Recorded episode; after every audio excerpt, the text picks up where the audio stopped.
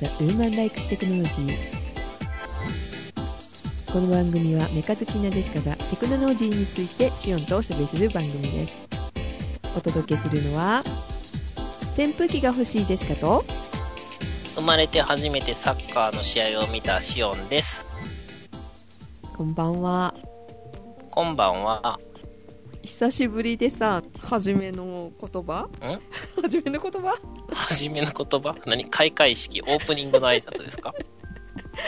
そうオープニングのところの言うところとかもなんかなかなか出てこなくなっちゃいましたけどどうしましょ引退かなう今年だって2回目だよね2回目か3回目ぐらいですねはいもう半分過ぎましたけどね本当だねもう7月だよこの間扇風機欲しいねとか言ってしおんさん言ってたのにねいや今も欲しいですついにあの首振りを押しても動かなかったりたまに動いたりなんかよくわからない動きをし始めましたジェシカは今欲しいんですよね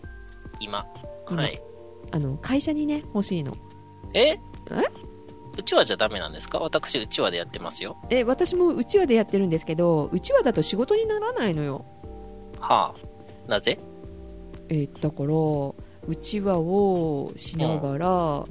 片手でパソコンを打って片手で書類をめくるっていうのが同時にできないじゃないですか3つ手がいるんどれか1個は足でやればいいんじゃないですかおすすめは書類をめくるです。足上げて机の上に、いやもう別にあの書類の位置を動かせばいいだけなんで、うん、どっちかってキーボード足で打とっか 下に置いといてもしくはあの足でうちわを仰ぐとか。それ器用だねいや、一番、 一番楽やから外してたんですけど。へえ えまずストッキング脱がないといけない女性の場合は挟めないもんそういう時は、ストッキングの上から直旅を履けばいいんじゃないですか。 多分ねあの直旅はあのドレスコード的に NG だと思うの会社が んハイソックスもダメってこの間のね見たら書いてあったからさいや、ハイソックスがダメって何がいいんですか、むしろ。えストッキングだけストッキングなしの場合はどうなるのえ素足素足も NG かなきっと素足がダメ、ストッキングだけ。うん えー、男はどうなるんですか男もストッキングのみうん男性はいいよちゃんとうんズボンに直旅力を入れどうかなでもなんかサンダル的なものは履いちゃダメみたいだしねサンダルってどのレベルのやつですかねビーチサンダルはダメやけれどもあビーあチサンダルはダメのローマのサンダルみたいなのは OK とかいやそれも多分ダメああなのであのうちわは足に挟めませんっていうねじゃあやっぱキーボードですねでも5本の指がなかなか動かないので仕方ないのであの扇風機を買おうと思って今日ポチったんですが USB 扇風機はいたくさん出てるよね USB 扇風機昔ね可愛いやつ持ってたんですけど可愛いやつはうるさかったですねあそう音がねやっぱりうるさいとお隣の人とかがね仕事をしてるとね邪魔だから切ってくれっていう苦情が出たりとかねあるみたいですがそういう時はあの100円ショップで買ってきた耳栓をプレゼントしてあげたらいいんじゃない です かそう電話に出れなくなっちゃうそしたらねああうん、ということでちょっとはい静かなものを探しました、でも静かなのは今度は風量がなくてっていうのがあるんでその中でなんか、うん、良さそうなのを探しましたらですねまはだい手元にないので、わよくは分かりませんけれども Amazon のレビューには割と良さげなことを書いてありましたうんうんリズム時計工業の USB 扇風機うんうんんリズムリズム時計でそこの扇風機で、えーシルキーウィンドウ2というのがありましてうんああ会社名がリズム時計工業そうそうそうそう Windows2 ねはい今ねジェシカさんが貼ってくれた URL のを見てるんですけど、うん圧倒的な風速120メートルパーミニッツうん衝撃的な静音約36デシベルはい革新的な省電約250ミリアンペアはい便利な首振り、うん首振りだけなんかいまいちですね70度70度はいあと衝撃的な静音だとあんまりなんか静かそうな感じがしません そだねうるさそうだね衝撃そうそう衝撃的な静音 すごい相反する言葉がこう書いてある感じだね本当に革新的な静音と衝撃的な章であ章が被るからあかんなうんちょ衝撃的な風速と圧倒的な省電やったらいいんじゃないですかっとリズム時計に電話してみて まあえっ、と届いてからまたねあの次回どんな感じなのかをお届けしようかなと思うけどはい来年ぐらいね、そうだねこのペースでいくとそんな感じになりそうだよね、はい、冬冬ですね冬 に扇風機の話をそうそうそうはいこれ静かなんかな去年言ったけどエアー座布団、冷えるエアー座布団あれは足元っていうかほらお尻の辺にあのファンがあるから聞こえにくいからいいんだけどさああお尻の辺に置いたらいいんじゃないですかえー 扇風機も、他に36デシベルぐらいのものを、うんえー家電を調べてみるとうん、日立の家庭用生ゴミ処理機の通常運転時うんうんはい騒音レベル36デシベルぐらいはうんだいたいうんささやき声とか静かな公園の間ぐらいですささやき声これくらいの感じかなそのはずですね気になるね帰ってねこそこそ言ってるいやブーンやったら大丈夫で しょあそう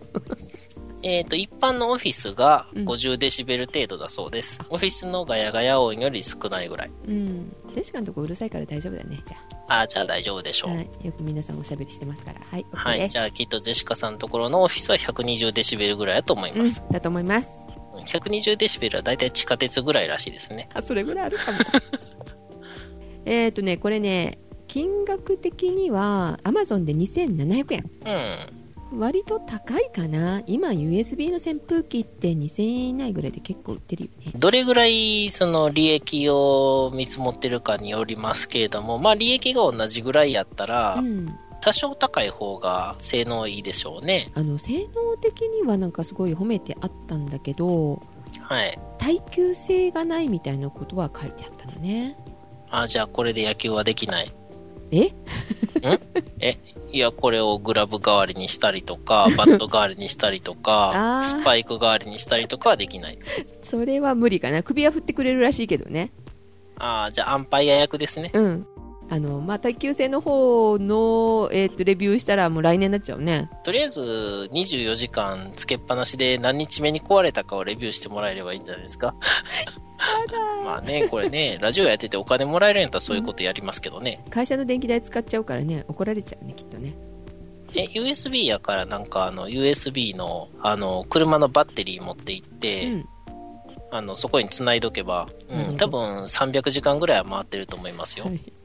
そんな実験はしませんがはい。風は結構来るみたい1メーター離しても結構来るって書いてあったからね1分間で120メートル進むらしいですからね。まあこれからね必要になってくるじゃないですか時期的にこれからというか、もう今まさに欲しいんですけど。とじゃあ1ヶ月以内にレビューしたいと思います はいということでえーっとしおんさんはサッカーの試合は始めてみた、いや、初め、なんかその言い方、あの、スタートしたみたいじゃないですか。始めてみた初めてサッカーの試合を観戦しました。はいどこで家で。そんなに広い家なのえー、22人駆け回ってるわけよねうーん、多分選手のみのサッカーの試合って多分ないと思うんですよね。 はい。いや、まあテレ、テレビで見ただけなんですけど、はいそれを初めて見たの、てテレビで初めて見たってことテレビでいや、だから初めてですよ。え学校では試合しなかった学校でサッカー試合をはしたことありますけど、観戦はしたことないですよ。あそっかやったことあるけど見たことないっていうのねうんうんはい。えもしかしてサッカーってあのワールドカップあ、それですね。今やってるところですかねんまだんええ、何がですかもう決まったんだっけ優勝っていや、知りません。何見たのサッカーのえ、なんか日本の試合やってるっていうんで、早く起きたんで見てみました。負けた試合ですか最後のそうそう、ボロ負けしたやつ。い見たんだ見るから負けるのよや、見てなくても負けるでしょ。きっと誰も見てなくても負けますよ。うーんでしか見てないけどどうでしたかいやー、よかったですよ。え負けたのにうんうん。あのね、長友のスパイクがかっこよかった。どんな感じなのかっこよかったってえ、どんな感じなんか赤くて燃えてるみたいな感じなんかあの画面のせいか知らない、ものすごいこう、ブワーって光ってる感じがして、すごいかっこいいなーって思って見てましアた。ニメみたいだねあ、そうそう、そんな感じです。あ本当にアニメ、アニメっていうかなんか少林サッカーみたいな感じの。へえそんなにスピードがあった感じいや、あのなんか火出たりするじゃないですうんか、あうんれ。重そうな、うん、あああいう燃えてる感じみたいな、ブワーって。そんな試合見たことないですね試合、うーんと、スパイクなんで別にいつでも見れますよ。あそうですかはいうん。なんか調べたら4万2000円ぐらいやったです。えスパイクがんはい。あスパイクがかっこよかったってあの蹴ってる様子がかっこよかったっていうんじゃなくてそのものですか物体です。はい。 えどういうこと試合のなんかその様子がかっこよかったのかと思ったら試合は、まあ、あの、なんか、いまいちというか、すごい攻めてたんで、あの、非常にイライラはしなかったですね。頑張って頑張って攻めてて、たまに取られて、あの、そのまま攻め込まれて、あの、点入れられてたっていう感じなんで、はい、はい試合自体ではなくあのユニフォームが良かったとかスパイクが良かったってそういうことですねそうですね。あの、学園の後輩が出てたんで、あの、その人をぼーっと見てたんですけど、なかなかいつもいいところにいててよかったですよ。へえジェシカ全然わかんないんだよねサッカ私も何人でやるかもあんまり知らない です。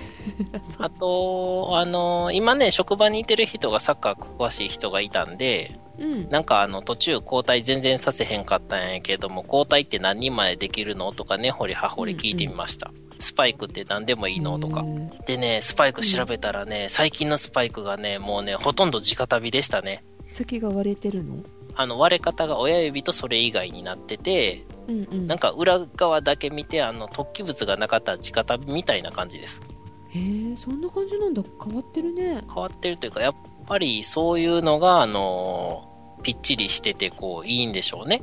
うん、あのスニーカーにもそういうのねあるけどはい。ちょっと普通に歩いてる分には格好悪い感じだよねあれね上から見たらう、んスニーカーのは本当に分かれてたりするんですかね。分かれてる分かれてるああ、その辺ね、あの、スパイクやったら上から見たら分かんない感じになってるんで。あーそっかそっかはい。うん、まあまあ、ぜひね、調べてみてください。あのー、私のおすすめは長友のスパイクです。長友は何か分かってなかったんですけど、うんうん解説者の人がこう長友がねって言ってこの南蛮のねってたまに言ってくれるんであこの人そうなんだなって思ってこのスパイクかっこいい人そうなんだなっていうことで分かりましたあそうですかはい、えーちなみにあの解説があの邪魔ですスポーツの中継見るたんびに思うんですけどあの解説ってなんで入ってるんでしょうねええ分からない人のために なんかイライラするだけであの、余計なんで途中から消してました、あそうですかはいサッカーといえばですねはいジェシカの住んでいる静岡にはうん J リーグのチームが2チームほどあるんですけどうんこの間 J2 に降格してしまったはいジュビロ磐田っていうのがあるんだけどはい。あのー半分以上何を言ってるかわかりません。はいはい。 でそのジュビロ磐田の、えっと、名前かなこの間ニュースで言ってたのはヤマハっていうのがあの取り除かれますみたいなこと言ってたんだけどえなんでしかもよく分かんないんだけどえ、ジュビロ磐田って何ですか人の名前人の名前チームの名前チームの名前ジュビロ磐田からヤマハが抜かれますって言って、ヤマハ入ってなかったんですけど。うーんうんとなんだろうあの試合するところが山のサッカー場なのかなよく分かんないんですけどああ、ヤマハといえば静岡。そうそうそうそうそうでヤマハ発動機ヤマハがサポートしてるんだと思うんだよねそこのジュビロ磐田をほうほなのであの試合とかがある時にはなんかヤマハさんがチケット売ってたりとかするから多分そうだと思われますよくわかりませんがう。うん。わからない人は、あの、ぜひ今からね、 ヤマハに電話してみてください。で今回ですね、えーなんでヤマハの話をし始めたかと言いますとですねはい。ですかねあヤマハのピアノコータ。うーんそうねまあ持ってるけどねヤマハのピアノ ん2台目はいらないかグなランドピアノえグランドピアノじゃないアップライトっていうのかなアップライトってなんやろ巻くやつですかよく音楽室にある壁にぴったりくっつけられるような、アップライトピアノじゃなかったっけ波打ってないってことですか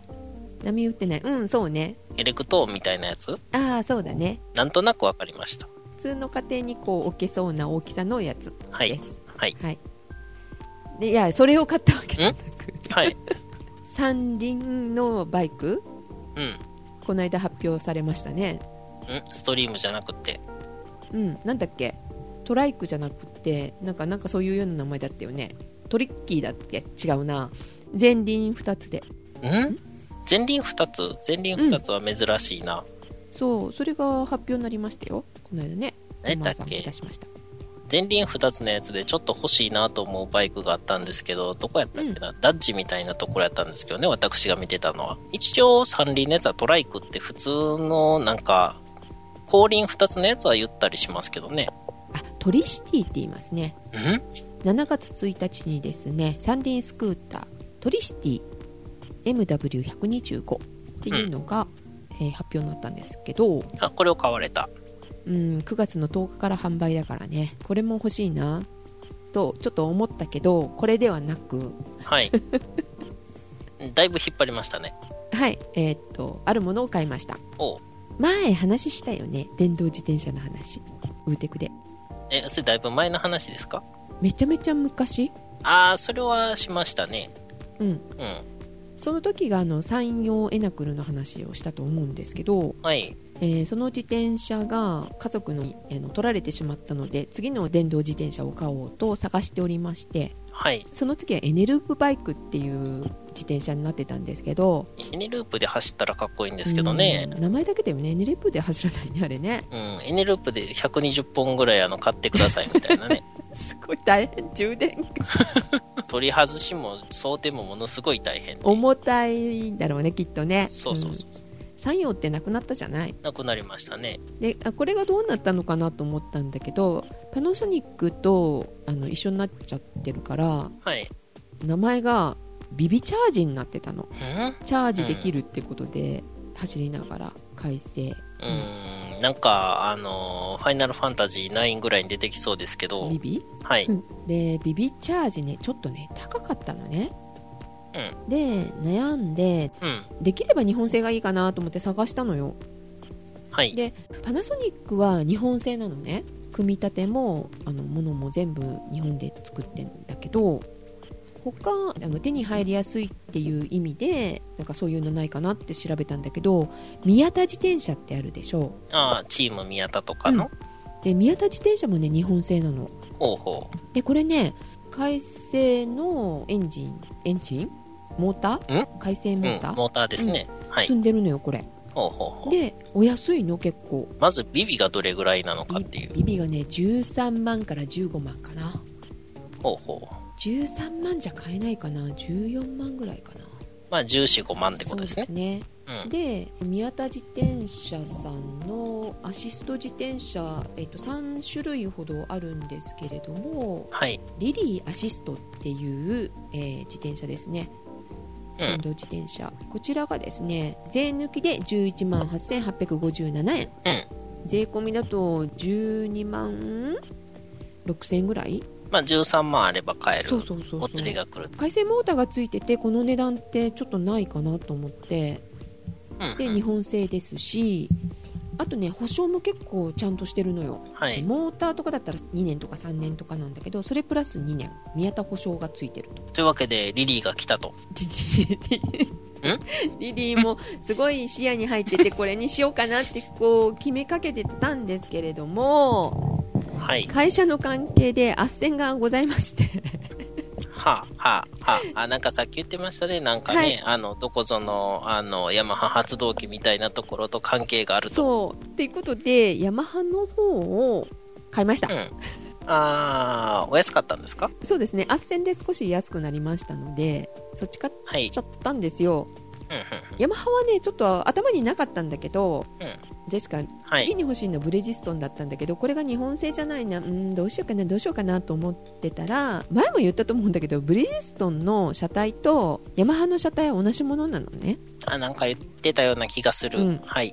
で同じものだからまあいっかっていう妥協をして買ってみましたほでバッテリーが一番大きいやつう。お、ということは、あれですね。USB 扇風機をつないだら300時間ぐらい回るん ですね。かもしれない多分ね1週間ぐらいは充電しなくていい感じほうほうほう。まだねこれもどのくらい持ったかとかって言えないんだけどいつ来たんですか昨日まあ、一日は余裕で持ちましたということですようね。ん、今あのメーターって何キロ飲めますよとかって出てくるのよ昔のと違ってあ前のーってあの3つぐらいランプがついて消えていくみたいなはいはいはいどれだけ乗れるっていうのが何キロぐらい乗れるか全然わかんない感じ突然切れはてい重たくなって走らないみたいなね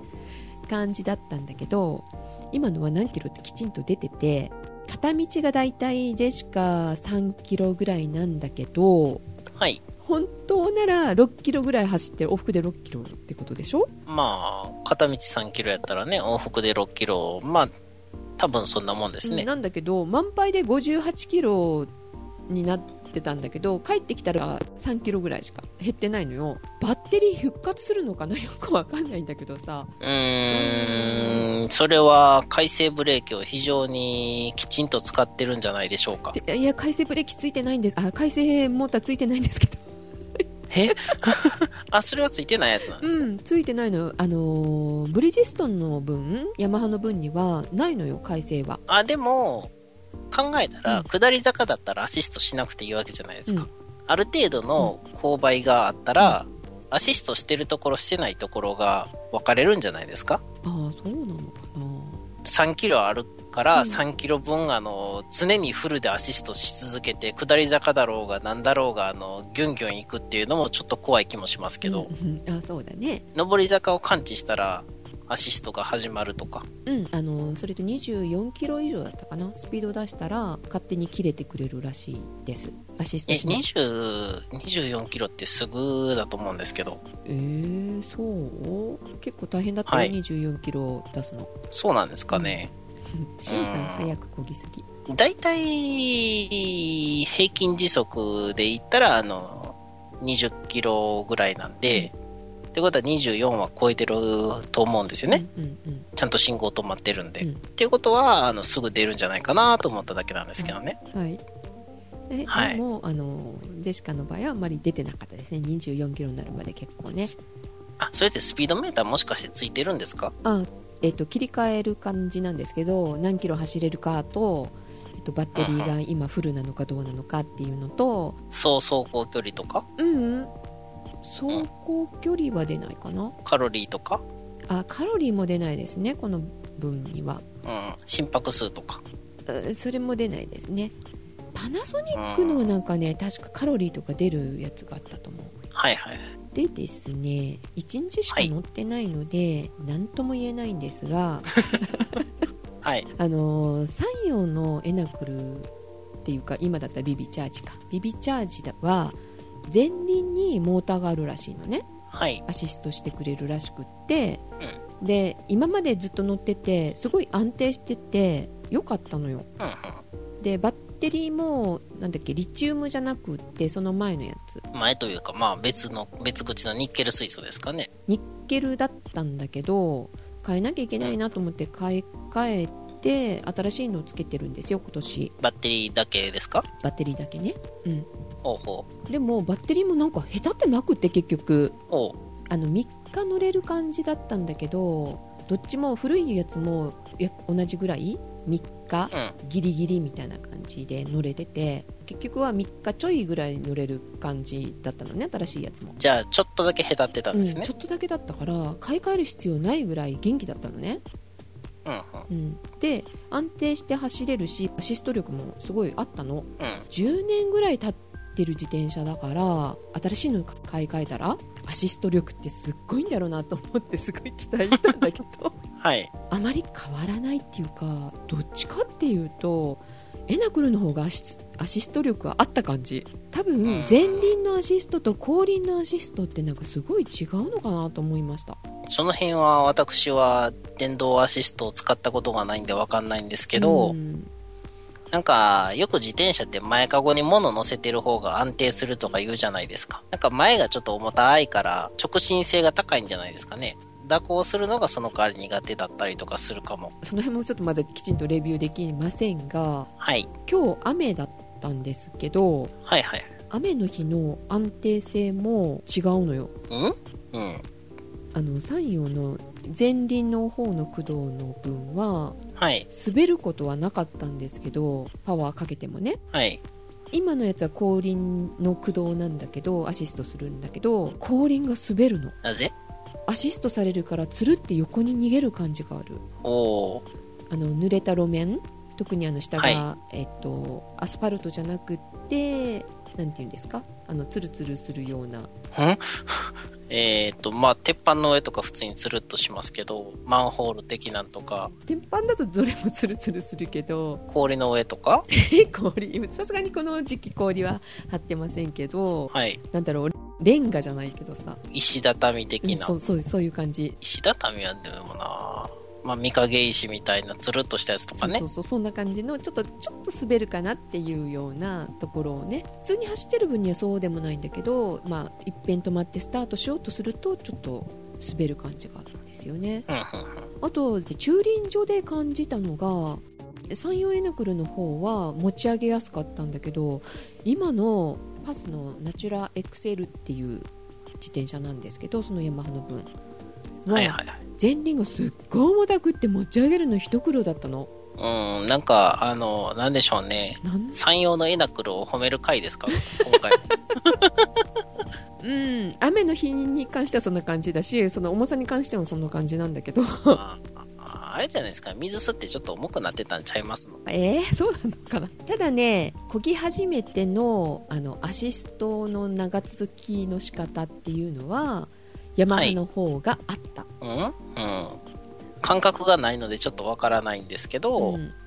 なんとなくアシストが長持ちするとうんいうことですよね、うん、だからバッテリーの減りもだから少ないから安心して乗れる感じはある、はいはいはい。そうですよね。50キロも乗れるんであれば、ね、行きし50キロオフにしといて走って、うん帰りヘロヘロになっているところを50キロアシストしてもらったら楽ちんに帰れますもんうね。んだからもし今から買おうかなと思ってる方あのビビチャージにしようかなそれともあのパスにしようかなブリヂストンの方にしようかなとかって思ってる方はあのちょっと乗ってみた方が絶対いいと思う試乗できれば雨の日にね。雨の日でもいいけど、いや、もしくは、あの、自分でその辺に水まいて、こう、鉄板仕込んだりとかして。あと雪の日とかねはい。絶対試乗はするべきだなとは思いましたなるほど。そう宮田の分がね試乗するのがあったら本当乗ってみたかったなと思ったんだけどはいはい。で改正ははっきり言ってあんまりいらないかなって思ってたのずっと乗ってて はい。重たいのよ改正にするとあ、そうなんですかうん坂道降りるときにブレーキずっとかけますっていうような人はいいと思うんだけど坂道がずっと続くところってあんまりないじゃないはい。で平坦なところで改正を使おうとするとうん。ペダルがすっごい重たいからうーん。すごい筋力つくかもしれないけど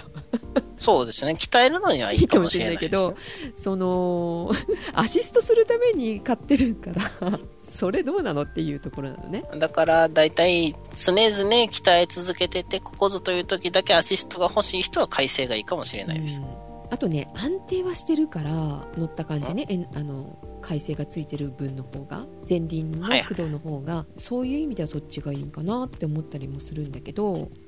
だから改正で距離を伸ばそうって考えるより安定性を考えて選ぶ方がいいのかなと思った。改正はそんなに、なんだろう、重さの割には旨味が少ないんじゃないかなという感じなんですかね。そうですね販売店さんもね割とそう言ってたのビビチャージはいらないと思うよって 言われてビビだけの方で。ビビ普通のビビの方がいいんじゃないって値段も高いしねってうんうん。 23万高くなっちゃうんではいどう。かなっていう話してたんだけど、うん、私もそうかなーって思ったんだけどのこうやって乗り比べてみるとねあのそういう意味じゃなくていい点があるなと思って改正ってえ、前のエナクル、うんエナクルは改正ついてたんでしたっけそうです、うん、改正ついてました今だから改正がついてるのはエナクルとあのジェシカが乗ったのはエナグルとビビチャージと、うんで乗ってないんですけど改正があるのは宮田です、はい、なるほどう。ん、他にもねいろいろ出てるみたいですけど、うん。まあ、そういう視点でもちょっと乗り比べてみるのもいいのかなと思いますけどねじゃあ、これから、ジェシカさんは、雨の日にいっぱい乗って、ツルツルするなっていうのを克服しておいてください。はいそうですね発信する瞬間、アシストオフにしてたらダメなんですかそうねそれの方がいいかもしれないね雨の日ってねちょっと試してみます明日も雨だということなのではい。はい、あちなみに山のバスはオフにしても普通の自転車として乗ることができます、んえ、乗ることができないのはどれなんですかエナクルうん、そうエナクル乗れないことはないんだけど重たくなっちゃうなるほど。はーい。あとねすっごいいいことがあったそういえば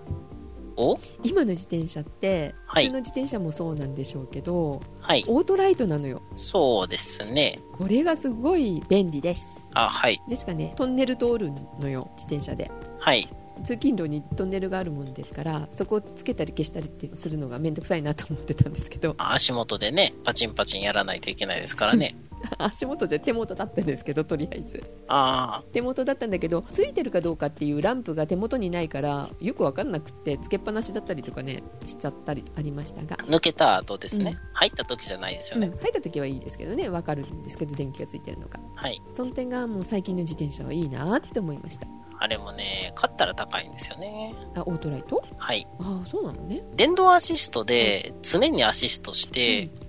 例えば30キロ出すところを60キロにしてくれるんやったら買いますけど、 60キロで走るの自転車で怖いいや、半分アシストとかで、15キロで走ったら30キロになってくれるみたいなうね。んまあ、あの、本当はエネルギー的には速度の2乗なんで、半分アシストだったらちょっと違いますけど、まあ、あの、わかりやすく言ってますけど、まあ、そういうのだったらいいんですけど、なんか、とりあえず、なんか楽ちんに使用しようとしてるだけなんで、あんまり必要性を感じてないかなと、今のところそ。うですねあのこれ若くてまあ割と平坦なとこが多いっていう人は普通の自転車の方がいいのかなって思いますけどねジェシカのとこずっとちょっと坂があるのでうんうん、そういうのはいいと思いまとす。かあとねお年寄り、うんお年寄りにはすごいいいなと思います年寄りは三輪車が良さそうです。三輪車もいいかもしれませんけどなんだろう漕ぎ始めってあの力がいるからふらつきやすいじゃない自転車の漕ぎ始めって力入れてよいしょってこも漕がないといけないじゃない割とはいはい。若いとそう感じないけどお年寄りを見てるとやっぱりそこでふらつくのよねうんうん。それが電動アシストは軽いからそれがないあそういう意味ではこれからねお年寄り増えてきますから電動アシストすごい流行るのかなと思ってねあと値段が落ちてくれないかなと思いましたあ、電動アシストするよりは補助輪つける方が安 そうですけどね。6輪ぐらいにして。駐輪場がね困るよねでもね三輪とかはね駐輪あ、もうそれは昔のじゃないんで、あの、なんかガチョンって上に収納できるようになってたらいいんじゃないですかあー三輪四輪用のはめるところがないと困るかもしれないよねそうそうそう。システムを変えればいいんですよね。うんあの、縦にするとか。うん、はははい。いしおんさんは私はね、なんか最近ね、ニュースネタとかいろいろやってたんですけど、たまにはね、妄想をね、うん話したら楽しいかなと思って、今日は妄想を話しましょう。はい未来のデバイスってどうなると思いますとね、コンピューター系の話です。えパソコンまあ、パソコンとか、その延長上ですよね。 Google グラス的なああ、そうですね。Google グラスってでもあれは出力装置ですよね。入力も合わせてってこと入力も合わせて、Google グラスってどうやって入力するんやろうねそういえば、ふーんとしか見てなかったんで、ちゃんと調べてないんですけど、やっぱり音声。電脳で 電脳電脳。電脳かもしそうなんですけれども、うん人間の、なんかその脳の電位とかってノイズが多そうですよね。そうだね他のこと考えたら誤動作しそうだよねそうそう、ご動作でね、メール作ってる時に、あの、今日のハンバーグ、美味しかったなとか思ってたら送信とかはされたら困りますそようね。だよねうんだからちょっとやっぱり脳直接になるとあのあんまり向いてないかなとは思いますけど、そうだねということは、えーっと脳は無理だしもうキーボードが未来的になるってなんだろう空中で打ったってしょうがないしなしおんさんどう思ってるんですか私はね、指輪型デバイスで入力できるようになると思います。ピア型うん。えどうやって入力するの指の動かす動作量を測定して、あなるほどねだからポケットの中でも入力できるうんうんえということは指先に何かつくってことうーん、第二関節ぐらいでいけるんじゃないですかね。ああの、いわゆる今の指輪の根っこ、指の根っこじゃなくて、ちょっと真ん中ぐらいにして、動きを測定する。分かったあのほら、はい。戦う時に使うやつがあるじゃないは戦う時に使うやつうんなんか4本ぐらい こう銃え違う違うなんか指輪じゃなくってさなんか穴が開いてて指輪型っていうか4本指突っ込むのかなあ、それは手手に、あの、装着する武器的なやつそでれすかそれそれそれなんあてあ、いあうの、のかなピチャハウバグナウとかうん、メリケンサックとかですかかななんなんて呼ばれるのかよくわかんないんですけどもあれあれあのー、 えっとね、板うにん、 4つぐらい穴が開いてるような、そうそうそうそうそれが鉄でできてるやつ、うん、メリケンサックですねあ。メリケンサックっていうんですねはい。まあ、おも主にメリケンサックと言います。あれ的な。あれ的なんではないですけど、 いや、指独立でいいじゃないです かそ動かしにくいうし。そうははいい。で、うんさらに、あのーそれがウェアラブル系なわけじゃないですか。いわゆうる。んで、そこからさらに進んで、あの、インプランタブルデバイスになるんじゃないかと。インプランタブルっていうのは埋め込むってことそうそう、移植すると。あじゃあ指に埋め込むとかいやど、こに埋め込むのえっとね、入出力装置としてだけじゃなくて、例えば通信装置とか、処理装置とかう、んそういったものを埋め込み系になるんじゃないかなと。で、えっ、と、そういうのが出てきてやるんだけれども、うん埋め込んだやつを、うんあの、ハードウェア的にバージョンアップできないじゃないですか。うん、そうですねなので、あの、一瞬だけ出てすぐに廃れて、で、またすぐ、あの、ウェアラブル系に戻って、で、あの、ウェアラブルの入出力と、あの、インプランタブルのやつは、なんていうのかな、測定器としてだけ、うん簡単な短距離通信機能と、ちょっと体温とか、そういった筋電位とかを測定してあの送信するだけの機能になったりするんじゃないかなと。で、測定したやつをあの受け取り側で処理してっていう。そしたら、あの、基本的なね、うんその何を取るかを変えなければずっと埋め込んだままでいけるんで、うんなんか処理とかさせると、それの処理のハードウェアを変えたいときに困るんでと。で、まあ、出力装置の画面出力は、まあ、Google グラスみたいな透明ディスプレうイんうんが、まあ、もうすでに出てますし、うん案外、目の方に、目の神経とかをフックして、そこに割り込ませるようなものも出てくるんでしょうね。だいぶ前に、あの、アメリカで、全盲の人に、こう、なんていうのかな、カメラから撮った映像を見せる装置って開発されてたじゃないですか。まあ、それを組み込んで、っていうのが、まあ、出てくるでしょうね、と。うんで、健常者の方とかも考えたら、元から見えてんのに、それ割り込まれたら困るからっていうことで、もうさらに進むと多分、あの、目で見えてる部分以外の領域を使い始めると思います。えっ、とそれはあのあれですかあの幽霊的な そういうことじゃなく幽幽霊とか、目と目の両目の間のちょい上ぐらいにディスプレイあるみたいな。第三の目的な。後ろが見えるとかね、あ、後ろ見えるようにしてる人いましたね。うん、うん、出力系はその辺であの拡張領域まで使い始めたら、まあ大体終わりが見えてくるでしょうねそうのん一つの人間の脳みそって結構使ってないですかららねしいですよねでさらに今度あの入出力系の方になってくると、さっき言ってたあのインプランタブルがさらに進んで、ナノマシンになっていくんでしょうねまあこれはもうみんな分かってることやと思うんですけどあそっか埋め込むからちっちゃくなるってことだよねん埋め込むというか例えば血管の中に普通にぐるぐる回ってるとか、うんうんうん、注射で掘り込むような感じになっていくと。ちょっと怖い気がしますけどねあーバグると怖いですよね。 ねまあ、バグると怖いんで、あの、最初は、あの、自死性のプログラミングをしてる、期限付きで勝手に死んでいくようえ、うな、ん、何ヶ月とか何年とかで全部なくなって排出されますよ、みたいなのから始まるんでしょうけどね。うんじゃないと血管に入っちゃってさどこに行くかね、怖いよねえ、それは全部脳まで全部、脳の関門通れるんかなどうなんかな病気を治すためなのに病気になったりとかね嫌だよね まあ、何事も最初の技術は危険がつきものなので、なるほどそういう妄想をしてるんですねそうなんですよ。ある程度先に言っとかないと、まあ別に自分がいいなって思ってる人だったらいいんですけど、なんかこの人いまいちやなって思ってる人に先に言われるとなんかこう腹が立つんで、しおんさん多いもんねそういうのね多分この辺はもうみんな考えてるところやとは思うんですけどね。まあだからその指輪型デバイスやったら、うあの今のキーボードのシミュレーションとかもできるんで、それを装着して空中にある仮想のキーボードを叩くっていうこともできるわけですよ。うんなんか前にあ見たことがあるのが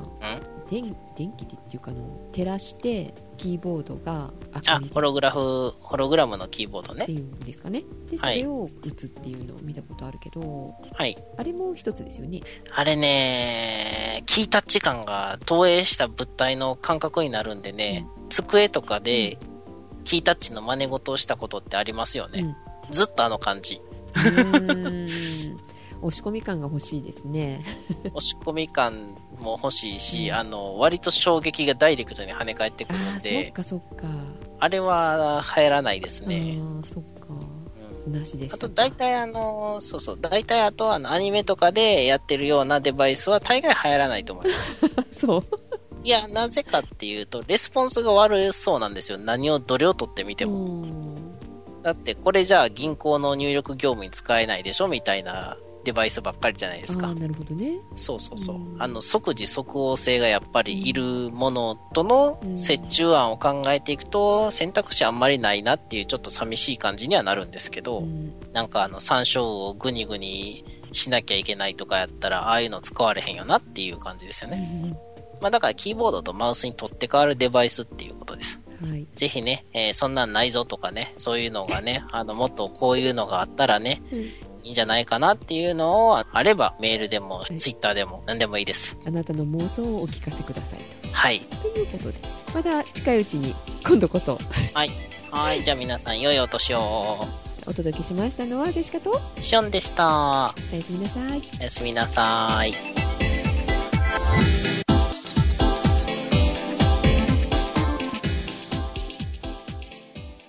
あのね、この間ね、カラオケ行ったんですよ。おいいのいやー、今のすごいですね。何がなんか、機能が。どこの使ったんですかえっ、と、ジョイの F1 ですね。 F1 そんなものがあるの、んクロッソの次の一番新しいやつ。へえいや、なんでジョイかっていうと、ジョイサウンドのアカウントを2つ持っているんで、入りきれなかったんでしたっけ曲があ、そうそう、無料版のアカウントだと200曲しかあの登録できなくって、うんあの、今、あの、397曲ほどあの登録してるので、うん3つ目のアカウントがいるなっていう感じなんですけすど。ごいまあ、そのうち1割か2割は、うん歌えないけど、歌いたいなーっていう感じで入れてるやつなんで、歌えないんです けど、うんえーどんな機能がすごかったのえとりあえず、あの、採点機能の新しいやつが、なんかねう、んすごいんですよ。リアルタイム採点みたいなのがあって、その、楽譜みたいなのが出てきて流れていって、うんあの、音ゲーみたいな感じ。へえあの、灰色の音程のここだよっていうのが、こう、ずっと表示されてて、うん歌うとそこが色ついていくみたいなんか私見たことあるテレビでな。テレビ、その採点する方の画像があって自分の声がそこの音にはまらないとこう差が出てるのが見えあの可視化されてるっていうか、そうそうそう、可視化されてる、それそれ。うん、いいですよね、あれ。分かりやすいよね自分でねあこんだけ外れてるんだとかってさそうそうそう。そこに入れ込まなきゃいけないのねってあ拳はここかみたいなとかあと、ちょっと自分の歌い方やと、外れてるっていうのに気づいてなかったところが気づきます。、うんだろうねで、ちゃんとはめるとすっごい苦しいと かね。あの、私の場合、ちゃんと下がってなかって、下げるとちょうどその下がった部分の音程が苦しいのがありまして、一曲。あ、そうか、これ多分下げなあかんねんけど、何回か歌って下げたら苦しいから勝手に下げへん歌い方自分で作ってるなっていうのが分かりました。うん面白いですねだから、あの、練習にすごいなりますね、あれはね。うん、そうですね一人でも楽しめるね、いや、むしろ一人で行った方が楽しめると思います。そっかそっかうん。ジェシカはこの間ね WiiU のカラオケしたのよ、ジョイサウンドの。うんほうほ少し前のカラオケ屋さんのそのジョイサウンドと同じような機能が使えてっていう感じだったんだけどさもちろんサイトもしてくれてう。リアルタイムはなし。リアルタイムどうだったかなえっとね、ジョイのはね、分析採点かなんかっていう名前でついてます。あー違うと思うそれはなかったかなうん、なんかね、あの、音程と、うん熱唱度とう、ん安定度と、もう一個ぐらいなんかあって、あとリズム感かなんか5、5項目ぐらいがあったんですけどう、んうん、私常に熱唱度が低くて、あそうカラオケボックスに行って、あの、すごい厳しい歌を、熱唱度が低いから、これはよし、思い切って寝っ転がって歌おうって、寝っ転がって歌ったら、あの、かなり高くなりました ね。よくわからないえちなみに、あの、リズム感を100点出したやつが、あの、エルはラブリーでした。かぼちゃワインの主題歌ですよ。え、茶はザ・かぼちゃワインだ。あそうですかはい。それでね、うんあの、なんか保存するっていうボタンがあって、うん何を保存するんやろうってよくわからへんけど、とりあえずリズム100やから保存してみようって思って保存したんですよ。うんで、その後、まあ家帰ってきて、マイ歌っていうね、自分の登録してる歌で、被ってんのがあったんで、その、通常版とうん生演奏版みたいな、なんかいくつかバージョンがあるやつで被ってるのがあったかあら、りますねうんこれちょっと整頓しようかなと思ってちょこちょこちょこちょこいじくり回しててう、んそういえば保存するってやったけど何やったんやろうって探し回ってたら、あの、ちゃんと保存したやつがね、見えました。自宅に帰ってから見れるってことねじゃあはい。あの、サイトにログインしてから見れました。ジョイサウンドあれがあるからいいね自宅でまたえそうやって見れるとかさえ、ダムとかないんですかねわかんないダムは使ったことな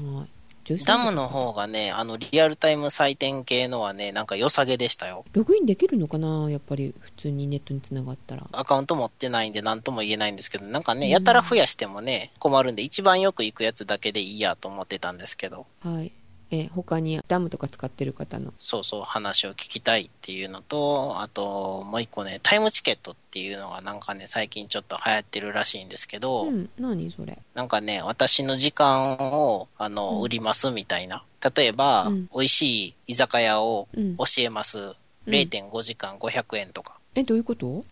えおいだしからそれに登録して500円払ったら、うん0.5時間、つまり30分間、うんあの、時間もらって、うんこことね、ここがね、美味しいんですよ、みたいな居酒屋を教えてもらえるみたいな、あそあの、こう、個人同士の情報交換サービスみたいな。まあ、情報交換しなくってもタイムチケットなんでうん、例えば、あの、一緒に、あの、トレーニング、ランニングします0.5時間1000円とかでもいいわけなんですよ。へえ例えば私やったら、スカイプでどんな質問でも、うんあの、真剣に考えて答えを導き出します。ただし、シオンの答えっていう0.5時間500円とかね。そしたらなぜあの、海は青いのとかっていうのをあの、頑張ってひねり出すと。うん。そういうのとか、まあ何でも使えるんですけど、うんうんうんまあ何でもいいんですけどね。そういうのがあるんでね、あの、売ると楽しいかなってちょっと思いました。あーそそんなのが流行ってんだ流行ってるっていうか、ちょっとなんか出てきてるっぽい